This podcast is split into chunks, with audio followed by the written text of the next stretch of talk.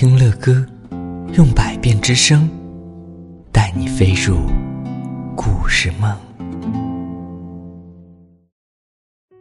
亲爱的宝贝们，晚上好！欢迎你们点播睡前读给宝贝听的故事。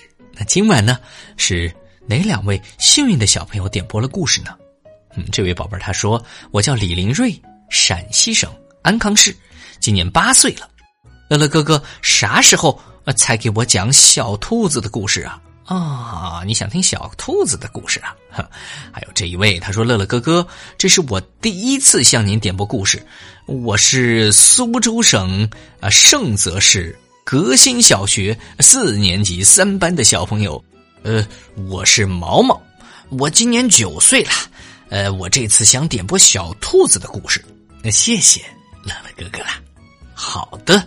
嗯，两位小朋友，一个八岁，一个九岁了。嗯，你们喜欢听小兔子的故事？好的，那我们的胖熊老师也特地为你们找到了这样一篇。哎，他给了个留言，他说找到了安徒生童话里的关于兔子的故事。嗯，还说比较有一定的深度。哼，这是一篇什么样的故事呢？让我们一起来听吧。故事的名称叫做《兔子镇里的》。蓝兔子，兔子镇上生活着一只颜色特殊的兔子，蓝兔子。我们我们脑补一下，蓝兔子是长什么样的？我想到了蓝精灵，然后又想到了兔八哥，然后再想他们俩的综合样子是什么样的。好，我们继续听。因为它身上的颜色和别的兔子不一样，所以蓝兔子。很少出门，即使出门呢，也要用伞去遮住头和脸。啊，看来他确实有一些自卑和害羞。慢慢的，蓝兔子家传了一大堆坏掉的雨伞，啊，都是那些旧伞。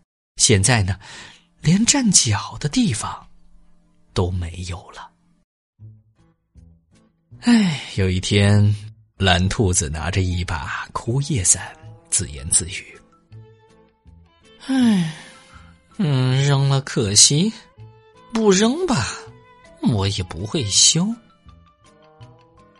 修理雨伞，修理雨伞。”就在这时，蓝兔子听到了一个奇妙的声音。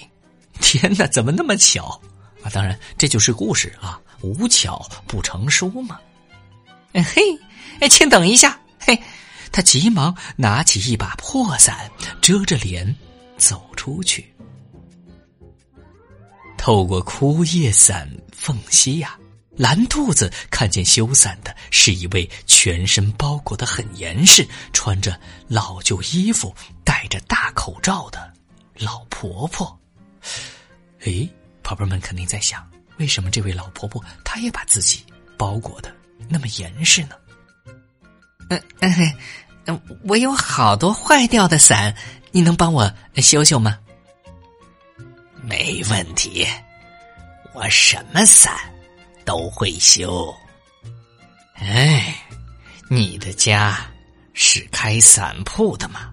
怎么会有这么多雨伞呢？一进房间，老婆婆。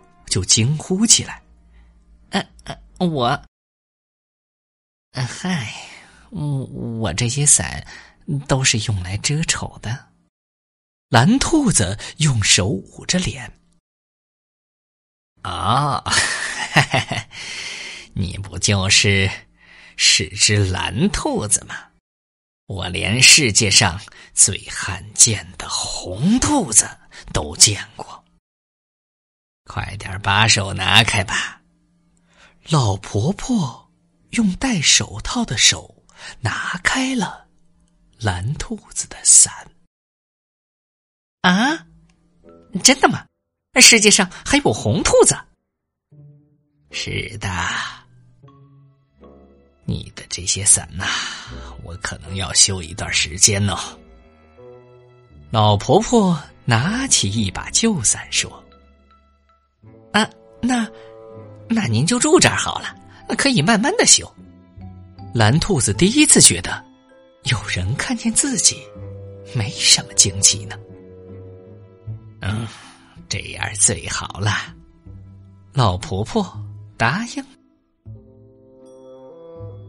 老婆婆在蓝兔子家住下后啊，每天一边修理伞，一边和蓝兔子聊天呵，他知道的事情可多了，肚子里有许多讲不完的故事。更厉害的是，他能做出好多好吃的食物，什么胡萝卜玉米羹啊，什么莲藕荷花饼啊。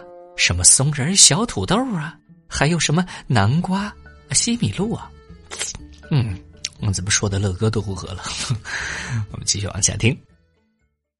慢慢的一天天过去了，这一天呢，老婆婆把修理完的最后一把伞交给了蓝兔子，说：“好了，我的工作也做完了，明天。”我要走了，嗯，这我我舍不得您走。蓝兔子好想让老婆婆多留几天。不行了，天儿越来越暖和了，我要回家了。老婆婆抬起手擦了擦头上的汗，来，我帮您擦。蓝兔子拿起一条小毛巾，向老婆婆的额头擦去。哎，忽然，宝贝们猜，这只蓝兔子看见了什么？天哪，你们好聪明！乐哥好像听到了正确答案。对，他看见了老婆婆额头竟然是红色的。啊，老婆婆。您难道就是传说中的红兔子？蓝兔子瞪大了眼睛。不，不是，不，不，不是。老婆婆连忙摇头，快速的把头巾拉下来。怕什么呢？瞧，有一点点红，我有一点点蓝，我都不怕您，您怕我什么呢？蓝兔子伸出自己的小蓝手，把自己的蓝色额头让老婆婆看。老婆婆被蓝兔子的动作逗笑了。其实啊，我也没什么。哎哎好了，这就是胖熊老师为我们找到的这一篇非常有意思的故事，叫做《兔子镇里的蓝兔子》。一开始我们都以为这一位修伞的老婆婆好像想的挺开的，但是当我们自从发现他也把自己裹得很严实的时候，乐哥就开始起了怀疑。对，跟所有听乐哥故事的宝贝们一样，果不其然，最后啊，原来他也是一只红兔子。所以啊，各位亲爱的宝贝们，有的时候呢，我们会因为自己的一些小的缺陷，有一些害羞，有一些不好意思。其实啊，把自己放开点儿，也没什么不好意思的。能够来到这个世界上，能够看到如此美丽的大千世界，我们就已经很幸运了。所以，就算我们有一些什么样的小缺点，也都没关系。让我们敞开自己的心扉，去拥抱这个世界吧。你看多美好，还可以在睡觉之前听乐哥为你们讲述故事的。你们喜欢今天的故事吗？